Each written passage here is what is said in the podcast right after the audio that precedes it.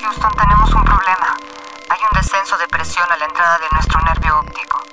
No vemos el planeta. Necesitamos mayor claridad. Punto ciego. Los objetos están más cerca de lo que parecen. Una deriva sonora sobre temas urgentes en el cruce del arte contemporáneo. Con entrega mensual, Solenaro y Virginia Roy, curadoras del MOAC, te dan la bienvenida. Punto Ciego. Un podcast MOAC. Cultura UNAM.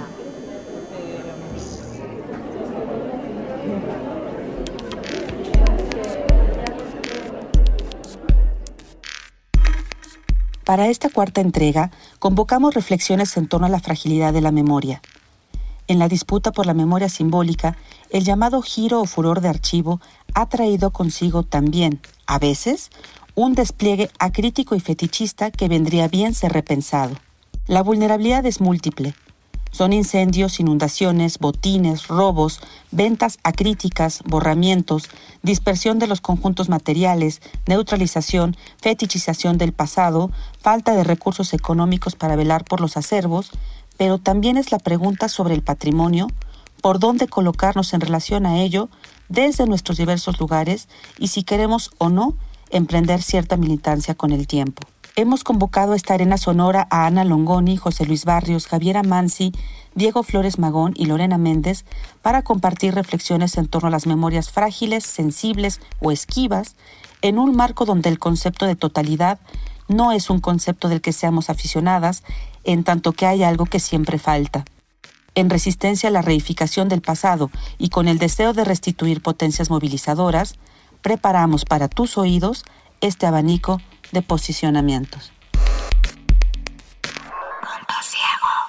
En América Latina, los archivos no preexisten en la investigación, ni son su condición de posibilidad su punto de partida. Muchas veces los archivos se gestan en el propio proceso de investigar, van naciendo y tomando forma en su hacer. Es decir, los documentos, los rastros materiales e inmateriales, los testimonios, las huellas de las experiencias que investigamos, en mi caso los cruces entre arte y política en Argentina y América Latina desde los años 60 al presente, se nos van apareciendo, los vamos encontrando poco a poco, en partes que se ensamblan y resuenan entre sí, o se friccionan, disienten y contradicen. ¿Y cómo, o mejor, cuándo, un conjunto de hallazgos en un viejo periódico, papeles escondidos en una caja debajo de la cama, una foto borrosa, se vuelve parte de un archivo? Partes sueltas que van conformando un cuerpo confuso e inesperado, que va volviendo legibles modos de relación, encontrando su lugar en una historia o en otra, encontrando otros modos de uso,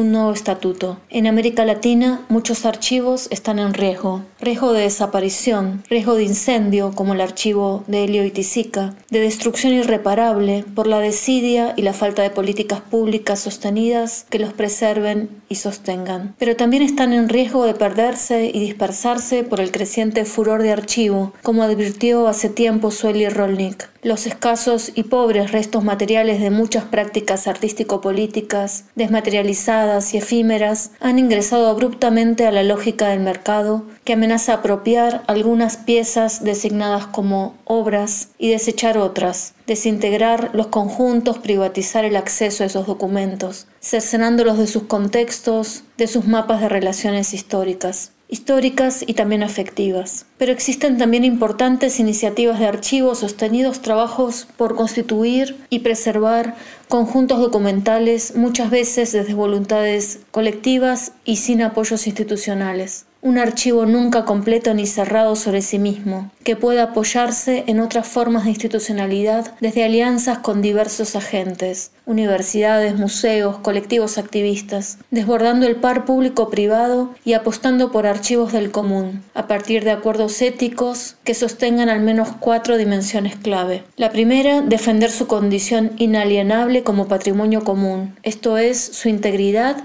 y su indivisibilidad. La segunda, generar condiciones que garanticen no solo la preservación de estos archivos, sino también la socialización, archivos accesibles, disponibles a la consulta de cualquier usuario curioso que quiera indagar en él. La tercera, propiciar su inscripción local en donde acontecieron las experiencias de las que los archivos dan cuenta. Y la cuarta, respetar sus criterios propios de organización, sus modos de nombrarse, sus conceptos clave, sin imponerle desde afuera criterios universales o ajenos a su propia lógica. Un archivo siempre se escabulle, escurridizo, abierto, poroso, hambriento, un archivo inapropiable, como señalan Mabel Tapia y Fernanda Carvajal, inapropiable por la imposibilidad de totalidad y completitud de cualquier archivo, inapropiable en tanto los sentidos posibles se activan en contacto con un archivo pero también se fugan, en los incerticios, en lo que siempre falta, e inapropiable en tanto confronta y desarticula las lógicas de propiedad que signan hoy los archivos. Configurar, como posibilidad la construcción de archivos del común desde formas colaborativas de producción y de uso en medio de un contexto de institucionalización precario y amenazado. No hay preservación sin saqueo. saqueo. No hay preservación. No, no, sin saqueo. No hay preservación. No, sin saqueo. Saqueo. Saqueo. Gracias por aceptar participar en este episodio dedicado a las memorias y a la vulnerabilidad de las memorias, las memorias frágiles es un, tema, una pregunta que nos atraviesa desde diferentes ámbitos, ¿no? diferentes preocupaciones, en particular también desde el MUAC, desde el, desde el Museo Universitario de Arte Contemporáneo, en relación al trabajo que se hace desde el Centro de Documentación Arquella, donde, como ustedes saben, hemos estado también trabajando mucho por fortalecer y construir políticas de la memoria a través del relato historiográfico, donde también nos hemos dado a la tarea de generar colecciones pues que no habían sido articuladas para reunir también residuos de alguna manera de memorias pues que habían estado soslayadas, ¿no? particularmente las vinculadas a los movimientos sociales y a eh, la crisis del SIDA y del VIH en México. Me gustaría mucho que empezáramos conversando sobre una pequeña presentación de cada uno de ustedes en relación a la memoria o al archivo. O cómo desde sus prácticas y desde sus quehaceres se pueden vincular con estas dos nociones. Eh, estoy muy contenta de sumarme a esta conversación. Mi nombre es Javiera Mansi, soy eh, investigadora y archivera eh, soy parte de la red Conceptualismos del Sur y de Archiveras Sin Fronteras Chile. Me, me abocado a la investigación y también a, pensar prácticas y estrategias con las que archivar el presente y formo parte también de la coordinadora feminista 8 de marzo. Entonces, pensar en una práctica archivística en clave feminista. Yo soy Diego Flores Magón y estoy a la cabeza de un proyecto llamado Casa del Aguizote, que parte de una colección documental que se presenta a sí mismo como archivo, imprenta y museo, debería decir primero, parte de una colección documental para adquirir esta denominación de archivo y a partir de ahí va promoviendo, ha ido promoviendo proyectos de rescate y reactivación, tal vez eh, documental. Soy José Luis Barrios, soy filósofo eh, y soy investigador, académico investigador de, la Universidad Iberoamericana. Bueno, en fin, eh, me dedico a la academia en términos generales. Me parece muy importante esto sobre, bueno, la pulsión de eh, memoria, este, muerte, ¿no? Este, olvido. Eh, y la supervivencia también de las memorias, en particular porque parte de los que estamos aquí, y esto es un concepto que de alguna manera tomo de, Javier Amansi, este, no sé si lo recuerde, pero en algún momento Javier hablaba de su práctica como una militancia con la memoria, ¿no? Y a mí me parece que es una imagen que me, que, me ayuda, digamos, a pensar también desde dónde trabaja uno y por qué uno está, digamos, también resistiendo como ciertos borramientos, ¿no? Este, desde la independencia, desde la institución, a través de diferentes ejercicios. Entonces, a mí me, interesaría, al inicio también lo decía ahorita Javi, que ella está trabajando y nosotros desde Arquella también con el presente, ¿no? Con darle lugar también a ciertas memorias que, que corren el riesgo, digamos, de no ser articuladas, de no ser reunidas, ¿no? Y de dispersarse. Eh, me acuerdo mucho de las discusiones que tuvimos aquí en México cuando la ley general de archivos estaba discutiendo y que por fortuna tomó otro rumbo, pero que en ese momento se hablaba sobre la posibilidad de que la potestad de esa ley estuviera a, cargo de gobernación y lo que significaba que eso pudiera llegar a ser de ese modo, ¿no? Y entonces, eh, digamos que muchos de nosotros reaccionamos a preguntarnos cómo podíamos parasitar nuestros espacios de trabajo para resistir ese borramiento y darle lugar pues a otro tipo de memorias, entre comillas, digamos, soslayadas frente a otras, ¿no? En este sentido me gustaría como saber también su posicionamiento en relación a, al archivo y la memoria vinculada a derechos humanos, a memorias excluidas, eh, a memorias frágiles, digamos, ¿no? ¿Cómo podemos hacernos cargo de ello? Sí, volviendo a, esta, esta, noción como de una militancia, eh, podemos pensar con la memoria, ¿no? Con, y, y, con ello necesariamente con una reflexión sobre el tiempo, ¿no? como una pregunta muy política sobre cómo eh, asumimos las temporalidades del presente y las resonancias que este tiene sobre prácticas pasadas y por supuesto también con potencia revulsiva en el futuro. Creo que hay una dimensión que, que es central en relación a, cómo pensamos esta, una reflexión política, incluso militante sobre, sobre este quehacer, ¿no? sobre qué, qué hacemos, cómo pensamos el lugar de las huellas, sobre aquello que está hoy día aconteciendo.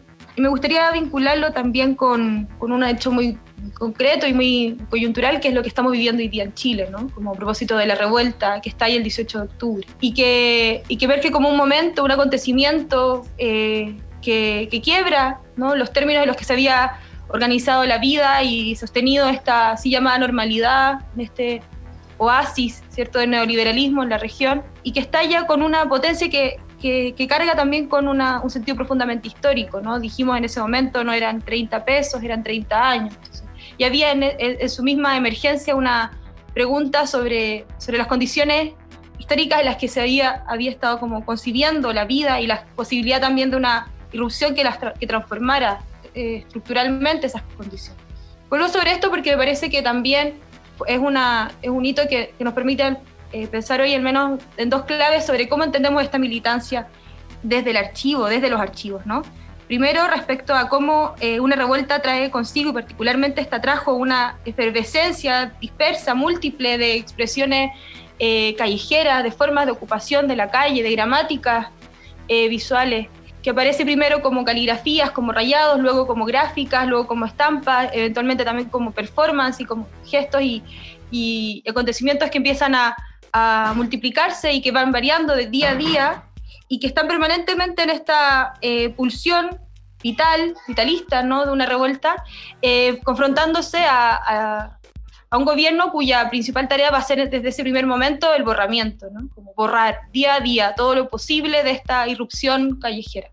¿Qué hace entonces como esta pregunta necesaria por pensar las huellas y la permanente eh, riesgo y la amenaza de de esta restitución del orden, de la higiene sobre la ciudad, sobre este, este deseo, ¿cierto? Como desde el poder de, cubrir los muros con pintura, de, volcarse a, a, cerrar por esa vía también esto que está emergiendo, ¿no? Entonces, ahí emergen de, distintas comunidades, organizaciones, grupos, esta pulsión también de, archivar, ¿no? De, algo así como un compromiso con empezar a, reunir estos papelitos, reunir, eh, generar registros fotográficos de esto que el día siguiente sabíamos que iba a ser borrado o que iba a ser cubierto una vez más por nuevas imágenes.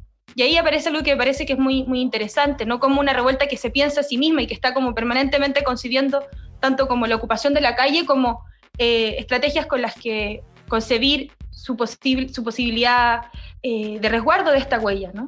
Para hablar un poco de mi lado, me sirve la idea de militancia y una, una metáfora que me parece útil y productiva, que me sirve a mí para entender ¿no? mis eh, ejercicios y mis anhelos.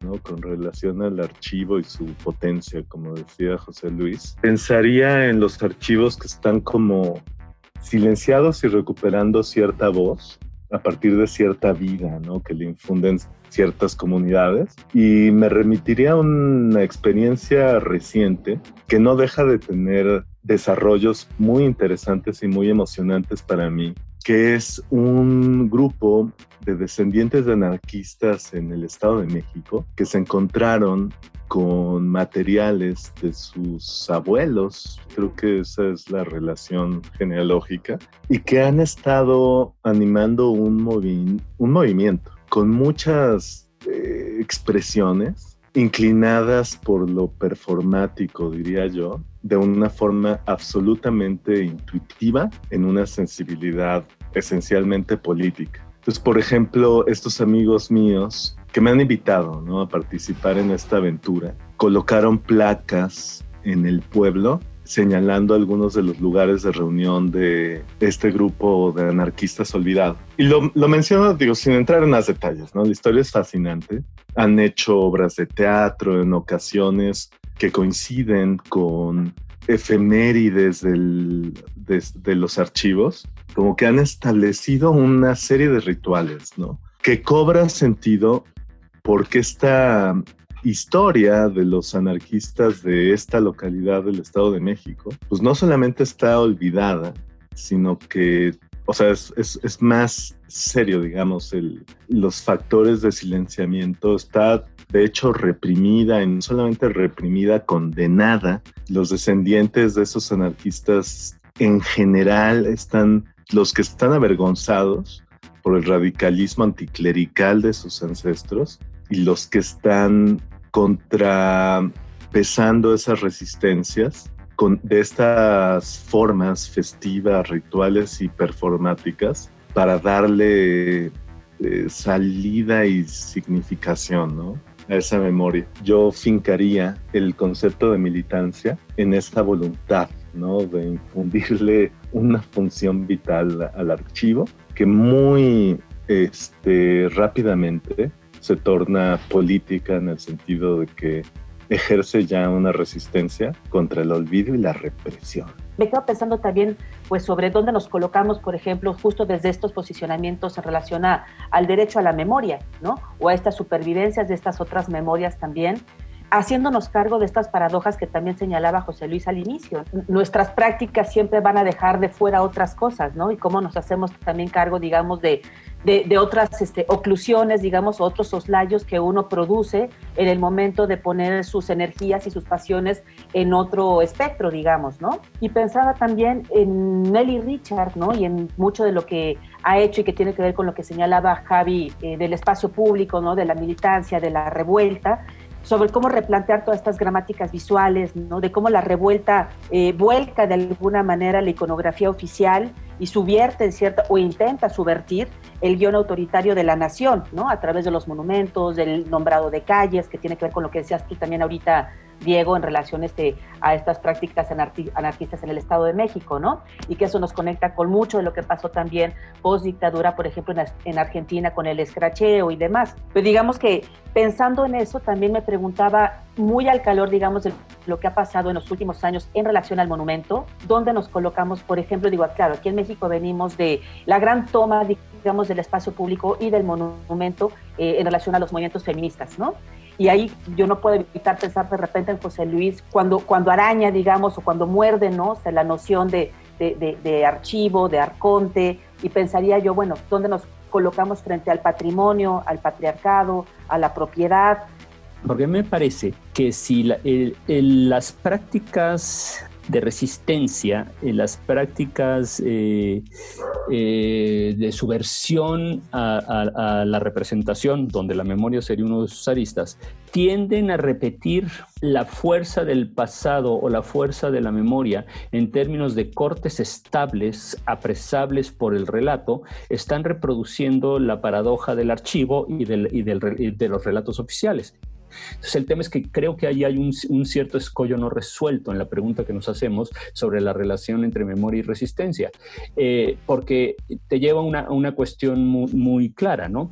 ¿Cuál es el, y lo voy a decir un poco psicoanalíticamente, ¿no? O más bien delesianamente, ¿cuál es el fondo de pasado, el fondo insondable de pasado que hace necesario que las prácticas de resistencia eh, de ciertos grupos sociales recurran a la memoria para producir formas de resistencia. Es decir, ahí hay un dato que es muy interesante preguntarse, que hay una cierta, un fondo de pasado, podríamos llamar un, un fondo de pathos histórico, que está, que está, digamos, impulsando un acto de violencia eh, en el comienzo de esas prácticas, que obviamente no son las del siglo XX, y podemos ahí discutir todo lo que ustedes quieran, pero que efectivamente en la medida en que intenta ser apresadas como paradigmas, ¿no?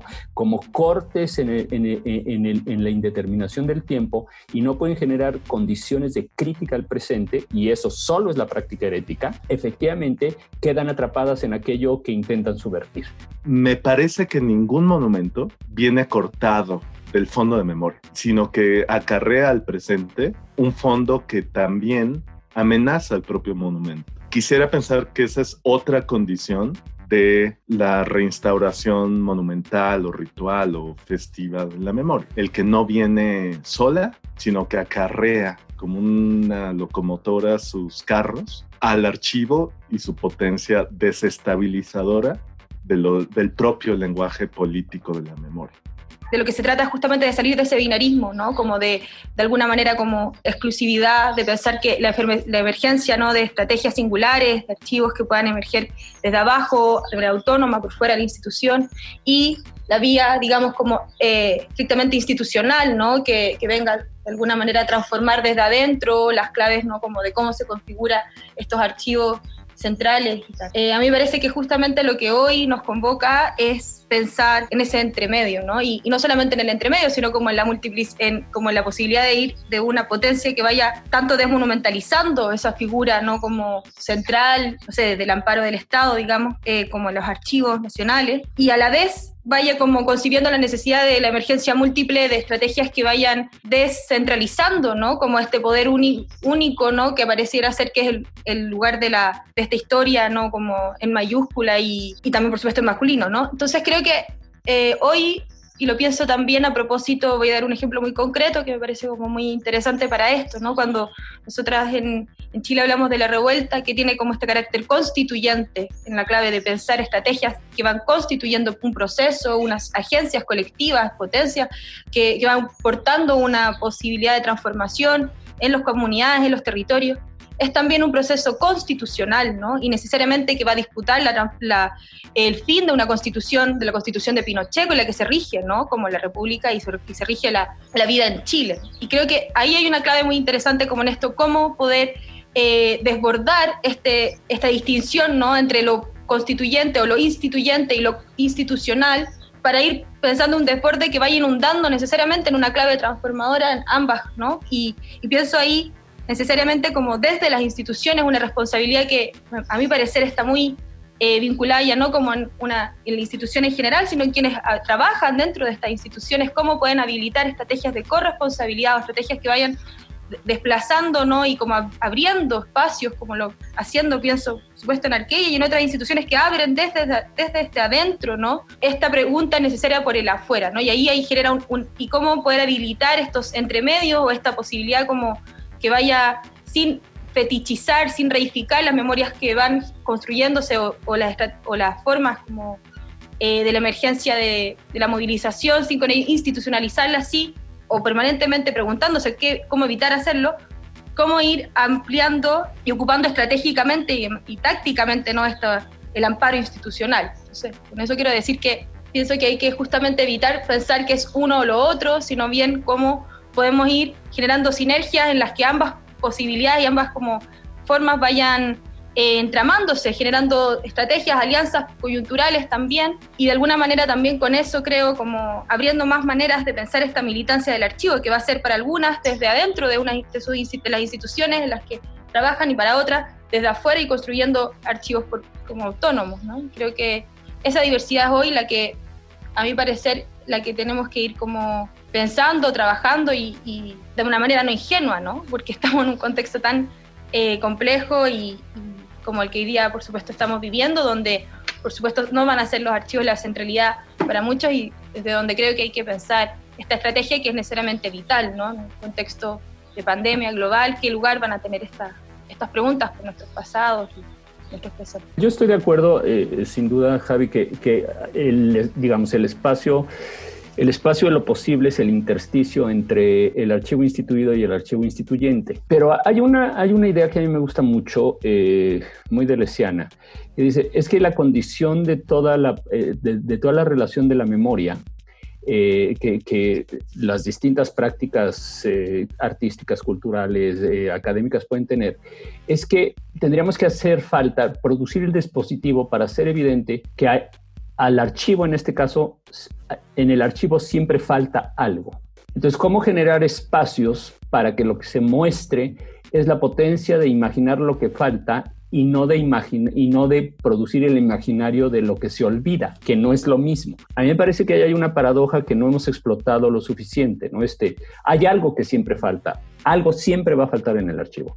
Y esa falta no es algo que tenga que ser llenado, es más bien una potencia de imaginación del tiempo cómo imaginamos el tiempo, cuáles son los potenciales del tiempo. Entonces me parece que eh, solo en esa medida una lógica binaria es, eh, digamos, no podemos deshacernos, y sería ingenuo deshacernos de, la contradicción interna que produce el archivo. Como dice Diego, creo que la tiene y su carácter es dialéctico como de casi todo lo que existe, digamos, ¿no? tiene un carácter dialéctico. Pero colocarte en el punto de, de, lo, que, de lo que falta, ¿no? De lo que falta, en realidad es una zona de indeterminación de la memoria, un fondo de pasado posible que siempre estaría constituyendo, nunca sería constituido. Entonces, me parece que ahí hay un tema que, por ejemplo, en trabajos de archivonomía, en trabajos de curaduría de archivo, en trabajos de exposición de archivo, no sé, siempre queremos reivindicar, digamos, un índice de olvido, si no es que decir de, de victimización del otro o de víctima del otro, que en lugar de potenciar el carácter de, la falta, lo que hace es que la reduce a una deuda histórica que tenemos que restituir vía un imaginario. Entonces, lo que traiciona en algún punto el carácter del trabajo del archivo es el afán de construir pasados imaginados e imaginarios, ¿no? probablemente reales, porque todo imaginario se ancla en un real, ¿no? En un real, pero que no tiene que ver necesariamente con eso, tiene que ver con algo que estrictamente es ausente. Porque si no, de otra parte, digamos, una de las grandes preguntas que yo me hago respecto al trabajo de archivo y arte contemporáneo es la tentación de ser profundamente presencialistas presentistas, como se dice en filosofía, ¿no? O sea, esta idea de hacer presente siempre el acontecimiento como condición política de su demanda. Y a lo mejor no necesariamente es la única, la única solución, ¿no? Ni es la única manera de hacerlo. De, hecho, el presentismo es el carácter de la historia, ¿no? Eso es lo, que define un cierto carácter de la historia con mayúscula. Es no caer o tener claras esas tensiones me parece que potencializan eh, cosas, ¿no? En fin, es lo último que yo tendría que decir. Testimonio del artista y activista Lorena Méndez ante la llamada de SOS Archivos Sismo 2017. La YECA es una colectiva anticarcelaria, artística y feminista impulsada por Lorena Méndez y Fernando Fuentes, quienes hace más de 15 años han accionado desde los afectos, el cuerpo y el performance en diversos centros de reinserción social. En el año 2018, el archivo de la YECA se integró al Centro Documentación Arqueyamuac para su investigación, conservación y difusión, tras comprometer su custodia debido al trágico sismo ocurrido en el año 2017. En el año 2004 nace el archivo de la YECA, con una serie de piezas memorables para cientos de personas que han vivido, sentido a través de las emociones en su cuerpo, de un cúmulo de sensaciones, la intervención artística continua. Este archivo va a correr un riesgo después del temblor del año 2017. Es entonces que tomamos la decisión de donarlo para su conservación, su investigación y su cuidado. Cuando vimos que no podíamos hacer otra cosa más que pensar en lo que había significado cada una de las piezas de los objetos que se encontraban en ese archivo, sentimos que era mejor no tenerlo con nosotras y después volver a él cuando fuera necesario una vez que se registrara. También informamos a muchas de las personas que han dejado parte de su vida en ese archivo, que iba a estar en buenas manos, que iba a ser valorado y que iba a tener un significado diferente, no lo que significó en su momento para las personas. Sin embargo, iba a poder ser cuidado. Muchísimas de las imágenes y de las piezas que se encuentran en ese archivo dan vida a los momentos que muchas personas en diferentes contextos y diversos grupos sintieron. las conecta a esas otras realidades y otras maneras de vivir y de existir. Yo creo que la memoria tiene fuerza de gravedad. Siempre nos atrae. Los que tienen memoria son capaces de vivir en el frágil tiempo presente. Los que no la tienen no viven en ninguna parte.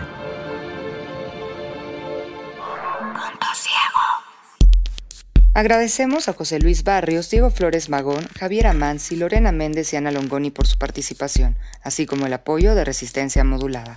Durante el teletrabajo pandémico, el Centro de Documentación Arqueya sostuvo un cineclub con largometrajes cuyos contenidos detonaron reflexiones en torno a la memoria y o el archivo.